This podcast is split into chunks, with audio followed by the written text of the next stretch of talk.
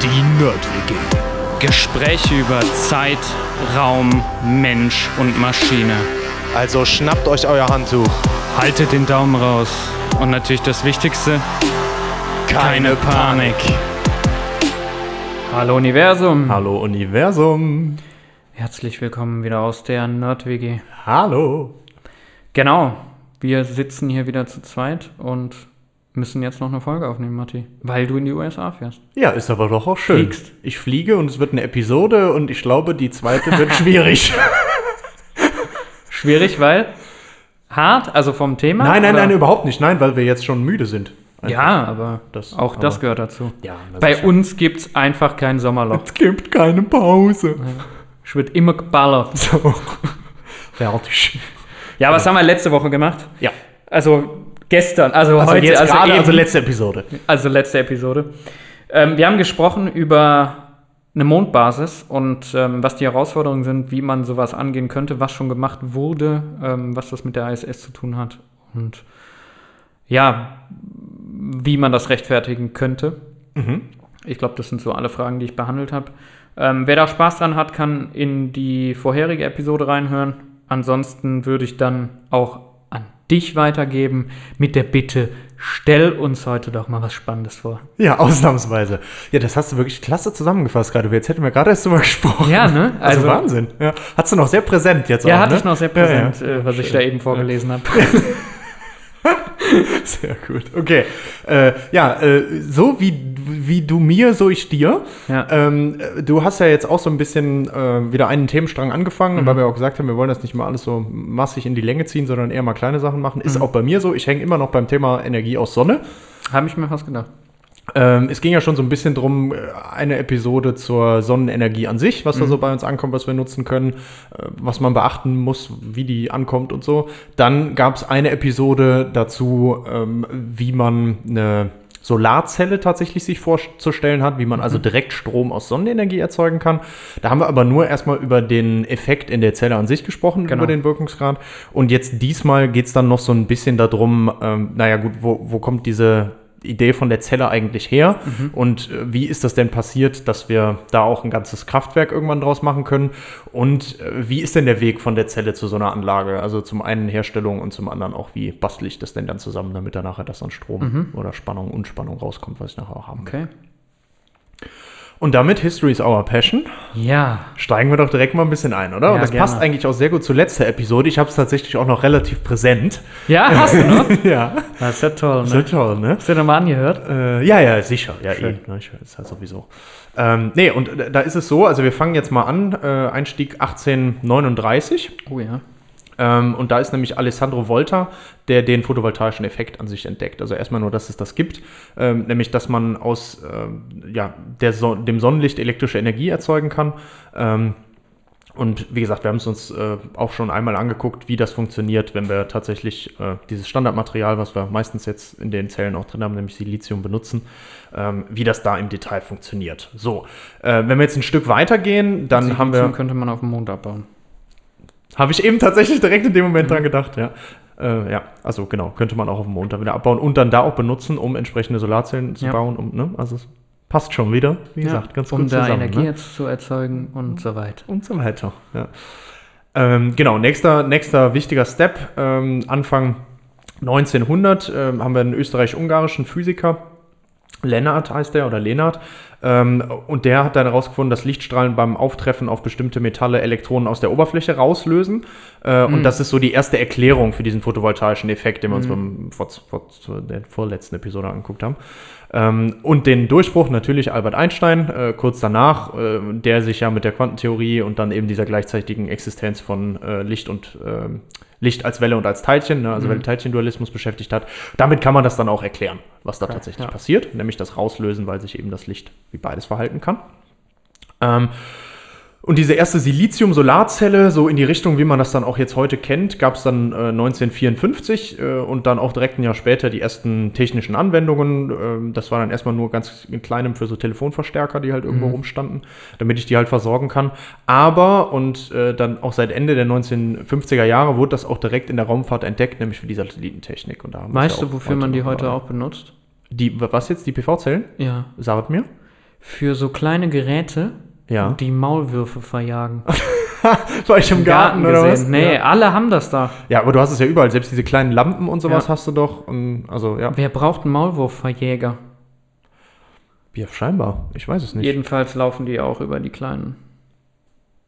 Ja. Das ist tatsächlich auch was, was, äh, was in der Zeit, also einerseits natürlich hat sich das über diese Raumfahrtentwicklung, auch über den Kalten Krieg, was, wo wir auch letzte Mhm. Episode schon mal drüber gesprochen haben, ähm, natürlich da mitentwickelt, ähm, aber gleichzeitig tatsächlich auch irgendwann später dann gerade über so Sachen wie so äh, Taschenrechner oder Mhm. Uhren, die halt dann auch die Energie da in so ganz kleinen Zellen rausgesucht haben, waren zu der Zeit dann noch Luxusgüter, aber auch da tatsächlich wurde jetzt gerade die kleinen Zellen angesprochen, das, Ja. das, das gab es tatsächlich auch.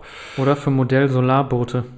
Äh, ja, äh, genau, das kam dann auch. Es gab Haben wir nämlich äh, in der Schule oder was? Mhm. Ah, geil. Ja, im Physik-LK. Ah, ah, ja, ja. Ja.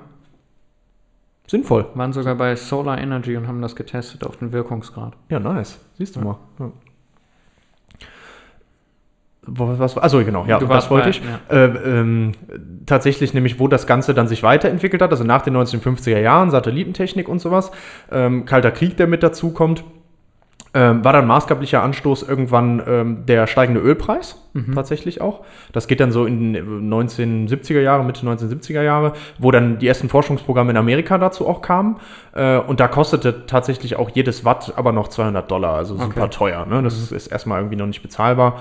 Äh, und damit kann man irgendwie auch noch nicht das mit der anderen Stromerzeugung, die man sonst halt hat, irgendwie vergleichen. Deswegen halt nur diese, diese Kleinigkeiten und deswegen kam ich auch gerade drauf, es wurden aber dann so erste Solarmobile gebaut und sowas oder so ein solarbetriebenes Flugzeug auch, einfach um zu zeigen, was man damit alles machen kann, um irgendwie Akzeptanz dafür zu schaffen.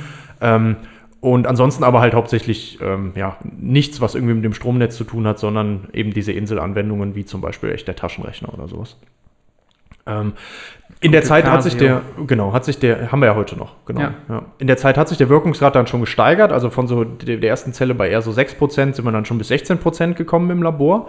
Äh, und von da aus ging es dann los, 1980er Jahre, die Atomkatastrophen in Harrisburg und Tschernobyl vor allem dass die Forschung halt wieder aufgenommen wurde. Und jetzt geht es wirklich in Richtung Stromproduktion im, im größeren Maßstab, sowohl für den Privathaushalt als natürlich auch auf einem Feld zum Beispiel in, in noch größerem Maßstab als Kraftwerk. Und da ging es dann richtig los. Das Ziel halt die Verbesserung von Wirkungsgrad und Erhöhung der Lebensdauer bei natürlich gleichzeitiger Kostenreduktion. Also einfach, um das irgendwie wirtschaftlich zu machen. Ähm, in der Zeit wurde es eher auch noch für Satelliten verwendet, da dann auch schon ein bisschen kommerzieller. Ähm, und das Ganze, dass das dann losging, auch gerade auch hier in Deutschland, dass es wirklich auch privat benutzt wurde und sowas, kam dann ab den 1990er Jahren. Da gab es nämlich dieses erste 1000-Dächer-Programm, Okay. hieß das tatsächlich. Das heißt, es wurde, wurde staatlich, das war das erste Mal, dass es in Deutschland staatlich gefördert wurde, ähm, wo also dann noch ausgewählte Anlagen äh, auf Dächer gemacht wurden, 1000 Stück halt. Und die waren aber dann wirklich netzeinspeisend. Also das waren dann auch die, die wirklich am Netz mit dran waren und zur Stromproduktion beigetragen haben. Äh, Und dann äh, zehn Jahre oder fast zehn Jahre später, 1999, dann gab es ein 100.000 Dächer-Programm. Also das Ganze wurde dann immer größer gemacht. Ja. Ähm, ne, also weiterhin finanzielle Förderung. Erstmal noch für die Investition und äh, ab da auch Vorrang beim Einspeisen. Das heißt also, wenn die Sachen Strom produzieren, dürfen die einspeisen, die anderen müssen sich zurückhalten, solange die halt was produzieren. Ähm, und dann ab 2000 kam dann das Erneuerbare Energiengesetz. Und da haben auch bestimmt alle schon mal von gehört, wahrscheinlich spätestens ab diesem äh, Deckelung ab 2020 dann. Aber erstmal ab 2000 kam das dann und das war dieses geile Modell, wo du diese feste, diesen feste Vergütung für deinen Strom gekriegt hast. 50 Cent pro Kilowattstunde am Anfang. Das ist natürlich der Wahnsinn gewesen. Ne? Also da, da hast du dich dumm und dusselig verdient im Endeffekt, vor allem dann ein paar Jahre später, wenn du immer noch diese Förderung gekriegt hast, ähm, weil natürlich ja, 50 Cent ist halt unheimlich viel, was du dafür kriegst. Ne? Und ein Festpreis über 20 Ja. Jahre. So, also das war eine sichere Investition und dadurch natürlich auch irgendwie, da entsteht ein Markt. Ne? Du hast Preissenkungen, immer mehr Leute bieten das an, verschiedene Länder bieten das Ja. an und sowas, weil die Nachfrage entsteht, ne? bla bla bla. Es gab einen richtigen Boom. Ähm, bis dann 2012 so ein langsamer Rückgang kam, weil eben das Erneuerbare Energiengesetz angepasst wurde in Deutschland und dann ähm, diese, diese feste Vergütung runtergesetzt wurde. Ja, und dann ist das langsam so ein bisschen abgeklungen. Das ging dann immer weiter. Bis 2017 gab es sogar so eine, so eine Obergrenze dann, wie groß die Anlage sein darf und sowas. Das hieß dann Solardeckel. Wurde auch schon wieder abgeschafft, weil da Leute sich auch alle beschwert haben, weil sie gesagt haben, ja, irgendwie so, jetzt kommen wir nicht mehr wirklich voran. Ähm, 2021 gab es dann noch eine Novellierung, ähm, ist aber trotzdem alles halt irgendwie immer noch relativ komplex. Jetzt seit 2020 kriege ich halt diesen Festpreis nicht mehr. Ne? Also bis dahin lief das dann. Ähm, ja, und jetzt äh, mit Novellierung und sowas, jetzt bin ich irgendwie viel mehr darauf angewiesen, dass ich auch irgendwie in den Markt dann reinpasse und sowas. Und ja, ist natürlich so ein bisschen anders, ist ein bisschen kompliziert. Wir haben aber trotzdem seitdem, das ist, steigt natürlich trotzdem weiter, nur halt flacher. Also dieser Boom in den ersten 10, 15 Jahren ist halt so ein bisschen natürlich abgeflacht dadurch. Ähm, aber wir haben jetzt über 50 Gigawatt PV-Leistung in Deutschland. Das ist echt schon einiges. Wir sind vierte oder fünfte Stelle weltweit. Ähm, und das verteilt auf über zwei Millionen Anlagen, größere und kleinere Anlagen. Ähm, und das bedeutet für 2019 zum Beispiel, da haben wir 30 Millionen Tonnen CO2 einsparen können, ähm, dadurch, dass wir eben diese PV-Anlagen benutzt haben, mit einem äh, Anteil an der Stromerzeugung von 8 Prozent. Ist eigentlich schon eine ganz coole Sache. Also da, Fall, da ja. tut sich was, da hat sich was getan. Was sich vor allem getan hat, ist, die Kosten haben sich natürlich reduziert. Die PV ist jetzt konkurrenzfähig zu anderen Stromerzeugungsmöglichkeiten, insbesondere weil auch die CO2-Kosten immer weiter steigen. Ähm, und äh, ich habe eben schon gesagt, wir haben immer noch einen Zubau, auch wenn es in den letzten zehn Jahren immer diese Abstufungen gab, dann über das Erneuerbare Energiengesetz. Mittlerweile liegt jetzt die Vergütung so bei 8 Cent pro Kilowattstunde statt den 50 Cent wie noch vorher. Dafür sind aber auch die Investitionskosten um 70 bis 80 Prozent gesunken. Okay, krass. Also das hat, da hat sich Ja, ne, einiges getan. ja. Dementsprechend, was heißt das? Also ich kriege zwar nur 8 Cent, aber was sich jetzt halt lohnt, ist PV-Anlage mit Speicher bei mir selber hinbauen und dann selber den Strom nutzen. Mhm. Ja. Mhm. Gerade jetzt, wo die Strompreise schon wieder steigen. Ich habe letzte Woche noch hier den, den Brief gekriegt, wie viel mehr ich jetzt bezahlen muss für meinen Strom. Also das lohnt sich wirklich. ne? Und äh, wenn man da eine Dachfläche zur Verfügung hat, wo noch genug Last zur Verfügung ist, also wo ich auch was draufbauen kann, was ein bisschen was wiegt und äh, was halbwegs ordentlich ausgerichtet ist, dann ja, habe ich natürlich immer eine Investition. Ich kann mir das aber auch immer noch fördern lassen und äh, das lohnt sich dann doch relativ schnell auch. Ja. Also soll nur heißen, auch wenn das immer weiter abgestuft wurde und jetzt vielleicht diese feste Förderung, die viele Leute noch im Kopf haben, äh, diese sehr hohe Vergütung halt nicht mehr da ist, trotzdem lohnt sich das noch. Okay. Das soll nur die Mhm. Aussage dabei Ja. sein. Deswegen wollte ich damit so ein bisschen einführen. Insbesondere, wenn ich möglichst viel von dem produzierten Strom selber benutzen kann. Mhm. Gut, Herstellung. Wir hatten eben schon mal ein bisschen drüber gesprochen. Ähm, es geht um Silizium. Es gibt natürlich jetzt verschiedene Zellenarten und sowas. Äh, Scheiben, Dünnschicht, wo ich nur was aufdampfe, organisch. Also es gibt auch Materialien organisch, wo ich dann Halbleiterfähigkeit nachher habe und noch andere Sachen. Ähm, wir wollen jetzt aber heute mal wieder auf diese klassische Silizium-Scheibenzelle gucken, die auch genau die sind, die überall auf den Dächern zu sehen sind und sowas. Also genau das, was man kennt oder auch auf den Feldern. Ähm, und erstmal Silizium gibt es nicht nur auf dem Mond, das gibt es natürlich auch auf der Erde. Äh, und es ist eigentlich sogar das zweithäufigste Element, aber liegt halt nicht in reiner Form vor, Ja. sondern als Sand, Quarzsand. So. Da gibt es kuriose Stories, die ich ja schon gehört habe, die sich Leute hier bei mir im Milieu dann erzählen, dass Ja. sie da irgendwo in Asien dann äh, über Nacht irgendwelche Strände von irgendwelchen kleinen Inseln weggebaggert haben, um dann Nee. auch an die Rohstoffe dran zu kommen. Weiß ich nicht, ob das stimmt. Ja, okay. Mundpropaganda. Aber auf jeden Fall, Mhm. ja, ähm, geht da auch wohl einiges ab. Ähm, und weil ich das eben aus Quarzsand habe und nicht in reiner Form irgendwo jetzt abbauen kann, ähm, ist es wichtig, dass ich das sauber kriege. Ja? Also ich brauche ein sehr, sehr reines, wirklich reinst Silizium nennt man das dann, ähm, von einer Reinheit 99,9 Prozent brauche ich nachher. Ähm, und das liegt daran, dass alle Fremdstoffe in der Zelle nachher tatsächlich den Stromfluss behindern. Ja? Die können den sogar unmöglich machen, aber behindern den auf jeden Fall. Je reiner, desto besser. Ja, und deswegen okay. muss ich eben auf diese 99,9 Prozent kommen. Ähm, ja. Und um dahin zu kommen, gibt es halt einen gewissen Energieaufwand, Ja. der natürlich auch relativ hoch ist.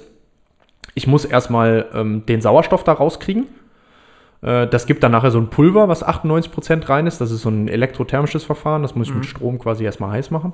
Ähm, dann muss ich noch andere übrige Sachen, bin schon bei 98%, Eisen, Alu, Calcium, Titan, Kohlenstoff, alles Mögliche noch da rausholen. Und dann habe ich es relativ rein bei meinen 99, Komma irgendwas Prozent. Ähm, und jetzt tue ich doch wieder was rein. Jetzt verschmutze ich das wieder. Wenn du dich ein bisschen erinnern kannst, es war ja nicht das reine Silizium in dieser Solarzelle, sondern ich brauchte noch diese Dotierung. Einmal positiv und einmal negativ. Und erstmal brauche ich jetzt das Bohr, was ich dann da reingeben kann. Ähm, anschließend muss ich das nochmal aufschmelzen, wieder erstarren lassen, aufschmelzen, erstarren lassen und sowas. Das hat mit dieser weiteren Reinigung noch zu tun. Ähm, dafür brauche ich immer thermische Energie und die kann elektrisch bereitgestellt werden oder halt auch auf andere Weise, aber das brauche ich auf jeden Fall. Das kommt auch dann darauf ab, wie es genau gemacht wird. Und was ich am Ende dann kriege, sind so Ingots, nennt sich das. Ne? Das kennt man ja, wie so Barren quasi, Ja. ne? die dann da rauskommen. Äh, und die sind so zwei bis drei Meter lang, Durchmesser 20 bis 30 Zentimeter, ungefähr 100 Kilogramm Größe. Ähm, kommt aber auch immer noch drauf an, was ich habe. Äh, du hast vielleicht auch schon mal von polykristallinen und monokristallinen Zellen gehört. Ist vielleicht so ein Begriff, den man irgendwo, bei uns ist das irgendwie immer relativ präsent, also wir kriegen das wahrscheinlich überall direkt mitgegeben. Ähm, monokristallin, wie das schon heißt, ähm, ist ein bisschen mehr Energieaufwand, das hinzukriegen, hat aber eine von der Struktur her halt anders aufgebaut, monokristallin. Ähm, und ich brauche eine Schmelze bei höherer Temperatur dafür, habe aber einen höheren Wirkungsgrad, weil das also besser funktioniert dann damit. Und bei den Polykristallinen ist es eben andersrum, da habe ich eben das, das ähm, habe ich mir früher mal eingebildet, man sieht das sogar auf den Zellen, dass dann da so verschiedene, die verschiedenen Kristalle ähm, sind dann auch fest aneinander, aber es sind eben verschiedene Strukturen. Ähm, Also entweder ein Kristall oder. Genau, oder verschiedene Poly, mehrere, genau. Ähm, heute sind es eigentlich fast alles nur noch Monokristalline, wegen dem höheren Wirkungsgrad, obwohl das teurer und aufwendiger ist eigentlich erst in der Herstellung. Ähm, aber mit dem höheren Wirkungsgrad, ja, kam das halt dann dazu. Ähm, und was ich dann mit diesen Ingots mache, wo ich erstmal schon sehr viel Energie gebraucht habe, um die so rein hinzukriegen, ähm, ich schneide die dann in Scheiben. Äh, Und zwar ordentlich dünn, also 0,18 Millimeter im Vergleich dazu so ein menschliches Haar 0,06 Millimeter. Also ist schon verdammt dünn. Ne? Da bin ich nur, nur irgendwie ja, dreimal so groß, wie so ein, äh, dreimal so dick wie so ein menschliches Haar. Dann habe ich diese Scheibe ähm, und das nennt sich dann Wafer. Ähm, die schneide ich dann auch nochmal von außen in der Form zu, je nachdem, welche Form mein Ingot, Ingot hatte, vom, vom Umfang her quasi. Damit die auch gut nebeneinander passen alle. Meistens ist das diese ungefähr viereckige Form mit den leichten Abrundungen an der Seite. Das kommt daher, dass ähm, bei diesen monokristallinen Zellen das eigentlich rund ist, was da rauskommt. Durch, Okay. diesen, durch Ja. diesen Prozess um diesen monokristallinen muss man das nämlich drehen, um das hinzukriegen. Ähm, ja, und was ich dann noch als letztes äh, machen muss, ist, ähm, ich muss noch das Phosphor da reinkriegen für die negative Dotierung. Wir hatten bis jetzt nur die positive Dotierung, da muss das noch rein. Und ich bearbeite noch die Oberfläche, um optimal das Licht nutzen zu können. Ich will natürlich vermeiden, dass viel reflektiert wird. Das macht man mit einer sogenannten Texturierung dann, ähm, wo ich die Oberfläche noch anpasse. Und dann kommt noch so eine Antireflexschicht darüber, äh, die dann auch dieses blaue Aussehen nachher tatsächlich Ah, okay. erzeugt. Ne, Das ist das, was man kennt. Es Ja. liegt einfach daran, welches Licht da zurückgeworfen Ja, wird ja. und welches nicht. Ähm, ja. ja, Kontakte dran und dann habe ich eine Zelle. Stark. Das ist so der, der Prozess. Und Mhm. wa- warum erzähle ich das jetzt so? Will ich auch einfach nur damit zeigen, weil da komme ich dann gleich nochmal drauf. Wir sprechen gleich noch ein bisschen über CO2-Bilanz. Mhm. Ähm, natürlich während der Stromproduktion ist das kein Problem, Ja, ja, in der Herstellung. aber in der Herstellung und ja. nachher auch beim Recycling und sowas habe ich natürlich doch irgendwo einen Aufwand. Und hier brauche ich schon sehr hohe Temperaturen, 2000 Grad und sowas. Ähm, ja, dementsprechend. Aber kommen wir gleich noch drauf. Jetzt nicht vorgreifen. Wir wollten ja eigentlich herkommen äh, von dieser Zelle, jetzt wissen wir, wie die hergestellt wird, bis hin zu unserem Kraftwerk oder unserer Anlage auf dem Dach. Ähm, das heißt also, erstmal muss ich aus den Zellen jetzt ein Modul machen. Modul ist also mehrere Zellen zusammengeschaltet. Eine so eine Zelle hat so eine Spannung von 0,5 bis 0,7 Volt normalerweise und 4 bis 5 Watt. Äh, und das ist natürlich zu gering, als dass ich jetzt einzeln irgendwo anschließen würde normalerweise. Äh, deswegen nehme ich halt mehrere und schalte die zusammen. Ähm, das Modul hat dann nachher so einen, so einen ähm, Alurahmen äh, und eine Isolierung außenrum und innen drin ist so eine Schichtung aus natürlich einmal meiner Zelle. Da ist aber ganz oben erstmal noch eine Glasplatte als Schutz und für die Stabilität. Dann kommt noch so eine transparente Schutzfolie. Ähm, dann äh, müssen die Kontakte noch verbunden werden von den einzelnen Zellen da drin. Dann kommt nochmal eine transparente Schutzfolie drauf. Jetzt bin ich schon auf der Unterseite quasi, oben im Glas angefangen. Ne? Schutzfolie, Zelle, Kontakte, ähm, dann wieder Schutzfolie und dann noch für die Rückseite auch nochmal eine Folie oder ein Glas, je nachdem, ähm, was ich halt brauche. Und äh, das wird dann nochmal erhitzt, dann fügt sich das alles nochmal gut zusammen und dann mit dem Rahmen außenrum und dann die mehreren Zellen aneinander, die ich verbunden habe, habe ich mein Modul. Das sind die Dinger, diese Module, die einzelnen, die man auch sieht, wie die auf den Dächern dann drauf sind. Ne? Mhm. So, und dann habe ich ja auch noch nachher mehrere Module, die ich zusammenschalte. Ja. Aber erstmal mache ich mehrere von diesen Zellen in ein Modul rein. Das ist dann dieser, wie so ein Bilderrahmen, Ja. ne? dieser Kasten. Standardmäßig haben die so eine Größe von 1,7 mal 1 Meter und dann so 340 Watt oder äh, mittlerweile auch schon 2 Meter mal 1 Meter und dann so 450 Watt. Also der Trend wird auch immer größer pro Modul. Ähm, und damit bepflaster ich dann mein Dach oder meine, ja, meine, mein, mein Feld oder was auch immer, Mhm. was ich dann da habe. Genau, und ich habe es gerade schon gesagt, äh, Umweltbilanz, deswegen wollte ich da so ein bisschen drauf eingehen. Ähm, klar, während dem Betrieb habe ich keine Emissionen, aber bei Herstellung, Transport, Errichten und Entsorgen Ja. ist klar. So. Ähm, abhängig von der verwendeten Energie für die Herstellung ähm, ist natürlich irgendwie vom Hersteller auch abhängig, von dem abhängig, wie ich es transportiere und so weiter, wie viel Energie das ist. Aber man kann sich das mal grob überschlagen, was da so rauskommt. Und dann äh, habe ich eine Studie aus 2015 gefunden äh, und da waren es so 29 Gramm CO2-Äquivalente pro Kilowattstunde, die ich da an Leistung bereitstellen will. Hm. Also Kilowattstunde von der Auslegungsleistung. Ne? Ja. Und das ist eigentlich dann nachher gar nicht so viel. Also äh, Kohlekraftwerk äh, braucht so 750 bis 1200. Mhm. Hier brauche ich nur 29, das ist schon gut. Gaskraftwerk bisschen weniger, 400 bis 550. Und im Vergleich zur Kernenergie, die braucht so 10 bis 30 nur. Da bin ich jetzt genau drin mit meinen 29. Mhm. Aber da ist die Endlagerung noch nicht drin. Mhm. Natürlich auch noch so ein Aspekt. Äh, Und Wind- und Wasserkraft, die liegen bei einer ähnlichen Größenordnung. Die sind so bei 10 Ja. bis 40. Also die Erneuerbaren sind da schon dann echt gut. Aber auch da ist das bei Wind- und Wasserkraft ist genau das Gleiche. Ne? Das sind dann die Herstellungs- und Entsorgungskosten, die dann da irgendwie mit reinspielen, die das dann dazu bringen. Aber halt wesentlich weniger als das, was wir sonst konventionell benutzen. Dementsprechend ist das schon eine gute Sache. Man spricht dann auch von so einer energetischen Amortisationszeit. Das heißt also, wann habe ich damit so viel Energie erzeugt, ähm, wie ich tatsächlich auch gebraucht habe, um es herzustellen. Ja. Zum Beispiel, wie viel Strom habe ich erzeugt, bis ich den Strom ähm, erreicht habe, den ich auch brauchte, um diese, um diese Zelle erstmal, äh, dieses reine Silizium zu kriegen und so weiter. Und das sind ein bis drei Jahre, das ist wenig. Ein bis drei Jahre für die Amortisation hat sich das energetisch nach drei Jahren schon gelohnt. Mhm. Das ist eigentlich echt eine gute Sache. Ja. Ne? Also wenn man sich das überlegt, ist jetzt nicht die wirtschaftliche Rechnung, ne? ist jetzt nicht die Ja, ja, wirtschaftliche klar. Amortisation, aber energetisch. Äh, und das heißt also, die produzieren dann bis zu ihrem Lebensende in Deutschland, und Deutschland ist eigentlich kein so guter Solarstandort, zehnmal mehr Energie, als ich gebraucht habe, um die erstmal herzustellen. Also dementsprechend auf jeden Fall Win-Win. Ja. So. Ähm, und was auch noch gut ist, ist, äh, wenn wir jetzt noch nicht nur über Herstellung, sondern auch über Entsorgung sprechen, es wird recycelt. Fast alle Materialien da drin sind einfach recycelbar, inklusive den Wafern. Ähm, und die Recyclingquote, und das fand ich echt krass, liegt bei über 80 Prozent, bei modernen Anlagen sogar bei über 90 Prozent. Also über 90 Prozent der Sachen können wiederverwendet werden. Also das finde ich geil. Da gibt es jetzt auch. Ja. Äh, Wo ich die ganze Zeit nur drüber nachdenke, ist, also es ist zwar ganz gut, aber das Problem ist, wenn du auf null Emissionen halt willst, dann und das umstellen musst, dann kommst du somit ja nie auf null Emissionen. äh, de deswegen müssen wir ja irgendwo die negativen Emissionen Genau, haben. also du ne? brauchst zwingend diese negativen Emissionen, weil Klar. sonst ist es nicht. Ja. Genau, ja, auf jeden Fall. Also zumindest, ich muss wieder- immer wieder auch Anlagen erneuern, es geht immer mal was kaputt, ich muss Teile erneuern und so, deswegen, genau, ja. Äh, Wobei man da natürlich auch bei dann bedenken muss, ne, also ähm, ich wüsste jetzt nicht, ob da ein Prozess dabei ist, bei dem ich zwangsweise Kohlenstoff brauche. Wenn natürlich jetzt der gesamte Strom, den ich für die Herstellung benutze, aus erneuerbaren Energien kommt, habe ich natürlich auch kaum noch einen CO2-Äquivalente, die ich brauche, um die Herstellung zu machen. Ne? Die Rechnung hier war ja jetzt, also ich habe so 29 Gramm pro Kilowattstunde CO2-Äquivalente Emissionen.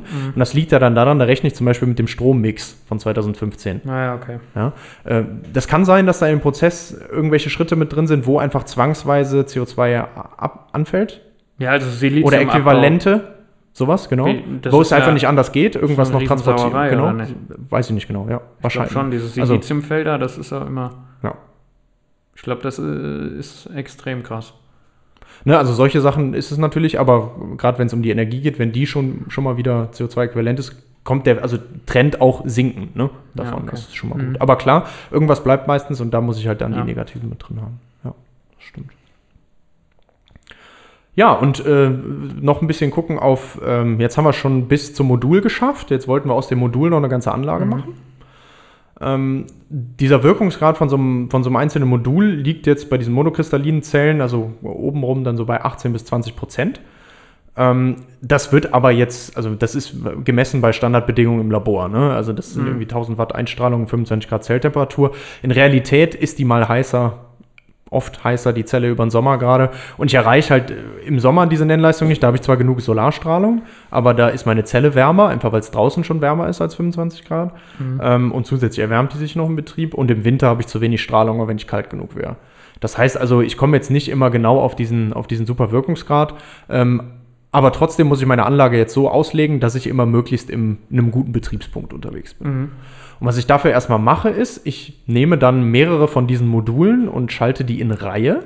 Das heißt also in Reihe mache ich die aneinander, bevor ich dann ganz am Ende hinten das meinen Verbraucher dran schalte, sage ich mal. Ja. Eigentlich ist das natürlich nachher, ich muss ja noch aus dem Gleichstrom Wechselstrom machen und so, da habe ich dann meinen Wechselrichter und so weiter. Wir sagen jetzt einfach mal, wir haben da den Verbraucher. Ja. Ähm, schalte ich das erstmal in Reihe zusammen. Was dabei passiert, äh, ist tatsächlich, dass sich die Spannung über die einzelnen Module immer weiter aufaddiert und der Strom eigentlich gleich bleibt. Ähm, und wenn ich jetzt davon diesen Strings noch mehrere parallel zueinander schalte, dann addiert sich auch noch der Strom auf. Und damit kann ich das eben relativ gut einstellen, was ich da nachher so ungefähr grob rauskriege.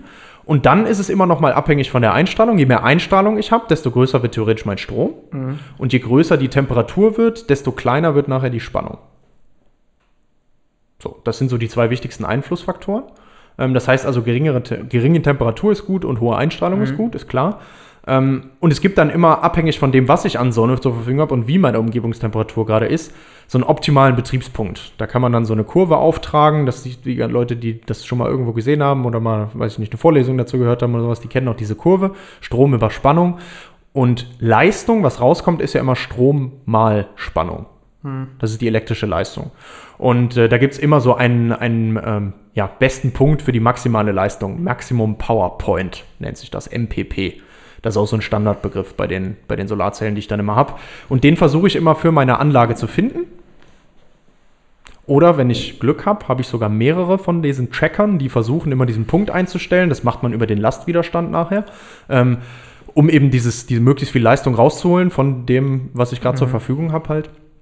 Ähm, genau, und entweder ist jetzt dieser MPP-Tracker in meinem Wechselrichter und der Wechselrichter sitzt eben g- generell außen.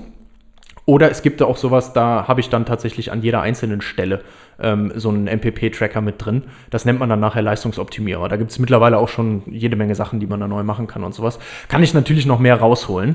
Ähm, warum ist sowas wichtig? Dass ich auch teilweise an einzelnen Stellen, vielleicht auch an einzelnen Strings und sowas optimieren kann oder zumindest mal entscheiden kann, wo was drüber fließt und wo nicht das liegt jetzt einfach an der Art, wie ich den Strom da drin erzeuge und wie ich die eben in Reihe miteinander verschalte. Also diese, diese Strings da in Reihe verschaltet. Wenn ich nämlich einen Teilausfall habe, das heißt also eins von den Modulen in dieser Reihe ausfällt, dann gilt eigentlich immer nur so viel, da geht nur so viel durch wie das schwächste Glied. Ja. Ähm, das heißt also, wenn ich irgendwie eine Teilverschattung habe, da reicht schon so eine Satellitenschüssel oder sowas. Ähm, oder ich habe irgendwo einen Defekt, weil ich einen Hagelschlag hatte, oder es ist einfach nur schmutzig. Dann verliere ich die Leistung über den ganzen String. Und es ist nicht so, dass irgendwie, wenn da jetzt zehn Stück drin sind, neun Stück gut produzieren und dann das letzte halt einfach weniger und das addiert sich trotzdem auf. Nee, der Stromfluss durch die ganzen Dinger wird kleiner und damit habe ich einen insgesamten Leistungsabfall. Einfach weil das begrenzt ist, da, da stauen sich quasi die Elektronen, man kann es Stromstau nennen, da stauen sich tatsächlich die Elektronen dann an. Die Ladungsträger drängen hinten rein, können aber nicht wirklich weitergeleitet werden. Das ist so ein bisschen dann wie der Flaschenhals, da wo ich halt dann die Verschmutzung oder sowas habe, einfach weil da, ja, das liegt dann an dem PN-Übergang und so weiter. Gehe ich jetzt nicht im Detail drauf ein. Stellen uns einfach mal als Stau vor von den Elektronen, die da fließen wollen. Ähm, und da habe ich dann ein Problem, weil einerseits habe ich, wie gesagt, eine geringere Leistung im ganzen String, obwohl die anderen eigentlich nicht verschattet sind davon. Und zum anderen ähm, kann es auch sein, dass dadurch, dass ich diesen Stau da habe, das Ganze heiß wird und dann kann es auch sein, dass da irgendwann mal was durchbrennt oder ne, dass meine Zelle kaputt geht dann an der Stelle. Auch das habe ich schon Bilder gesehen, weil es eben einfach zu heiß wird, weil da zu viel an Strom eigentlich durch will, aber nicht mehr durchkommt und dann ja, zu viel durch einen zu kleinen Teil halt ist. Ne? Und dann wird es halt heiß. Ja, genau. Und deswegen gibt es eigentlich mittlerweile an jeder Anlage dann so Bypass-Dioden, nennt sich das. Dann kann ich einfach sagen, okay, anstatt dass ich jetzt durch diese Zelle gehe, mache ich die Zelle komplett aus, gehe außen rum über einen Bypass, aber die neun anderen können gut produzieren. Und nicht alle zehn sind eingeschränkt dadurch, dass die letzte Zelle nicht ordentlich kann, weil da die Satellitenschüssel gerade den Schatten drauf wirft. Okay, ja. Das sind so ein paar Sachen, die man einfach bei der Auslegung am besten schon beachten muss. Äh, manchmal denkt man da gar nicht dran und denkt so, okay, wenn halt eine verschattet ist, der Rest produziert ja noch. Ganz so einfach ist es nicht. Es soll nur das Beispiel sein. Ähm, deswegen das auch wichtig. Äh, mittlerweile sehr viele verschiedene Möglichkeiten, wo ich dieses Tracking mache, wo ich entscheide, wo äh, tatsächlich auch Strom produziert wird oder Energie produziert wird und wo nicht. Und äh, ja, das kann man mittlerweile sehr cool, sehr cool auslegen. Gibt sehr viele Studien zu, sehr viele coole Algorithmen auch, die darüber laufen. Ja, und damit habe ich dann auch jetzt äh, für Verschaltung und Betrieb direkt ein bisschen gelernt und weiß schon mal so ein bisschen grob, worauf ich achten muss, wenn ich, wenn ich mir so eine Anlage von der Zelle bis hin zur Gesamtanlage zusammensetzen will. Und ich würde sagen, damit reicht's für heute. Ja. Sind wir eigentlich Macht dahin man ja dann am Wochenende immer sich so eine Anlage Ja, zusammenbastelt. oder? Ist doch mal was. Feines. Aber ich finde schon, dass es irgendwie ja, auch mal spannend ist zu, zu überlegen, was so die Einflussfaktoren sind. Naja, ne? klar, da gibt es Also- halt viele Stellschrauben. Ne? Das ist ja. Ja. ich sag mal, es ist ja keine einfache Technologie, ist ja relativ komplex. Es ist immer so, ne? Du hast viele Stellschrauben, an denen du drehen kannst und ja. Ja, die Vorstellung ist immer so einfach, ich hau das da hin, dann macht es halt Strom. Hängt schon von noch ein paar mehr Sachen ab. Ja, das ist genauso wie wenn du auf das Knöpfchen drückst und dein PC hochfährt, da tun sich auch einige Sachen. Das stimmt, ja. Das habe ich mal rausgekriegt, als ich versucht habe, den PC selber zusammenzubauen. Genau. ja. Ist ja auch immer. Ja, auf jeden Fall. Sehr spannend. Cool, okay. Genau. Geht's noch weiter mit dieser? mit Äh, ja, aber ich glaube, mit PV habe ich es jetzt PV langsam. was ist okay. Ja. Das heißt, wir haben Obwohl, nee, doch, eine kommt noch, weil die Sondersachen Okay. wollte ich mir noch angucken, weil da gibt es auch geile Okay. Sachen mit auch Folie drauf und im Fensterglas drin und so. Da gibt es geiles Zeug noch. jetzt. Okay, das heißt, es kommt noch eine dazu und dann Ja. haben wir wie so ein Vierer, Ja. eine Vierer-Episodenreihe. Ja, aber dann kommt ja auch noch. Ja. Ach, ja, okay, dann kommt noch was. Ja. Aber es ist jetzt nicht direkt PV. Nee, genau, dann Ja. kommen noch andere Möglichkeiten, Okay. Sonnenenergie zu nutzen. Okay, dann danke dir, Martin. Gerne, Und danke gerne. euch wieder fürs Zuhören. Jawohl, genau. Dann würde ich sagen, es ist wieder Zeit abzuschalten. Ja, nice, krass. Wunderbar. Ja, es sind, also das ist für mich immer alles noch relativ neu. Was wo ich mich gar nicht mit beschäftige. Ist aber super spannend, also ich versuche mal das so im Kopf mir vorzustellen, wie man das dann so zusammenbastelt und was dann was ist. Ja, ja, genau. Mal ist ganz, auch interessant ne? eigentlich. Ja. Ähm, gucken, wenn, wenn ich mir manchmal Bilder danach angucke, habe ich mir teilweise Sachen komplett anders vorgestellt, als sie wirklich auch sind. gut, aber ja, genau. Ist immer ähm, sehr interessant, wenn man so, ja, viele Fachwörter zum Beispiel und so kenne ich vorher noch nicht. Ja. Wenn man sich das dann anguckt.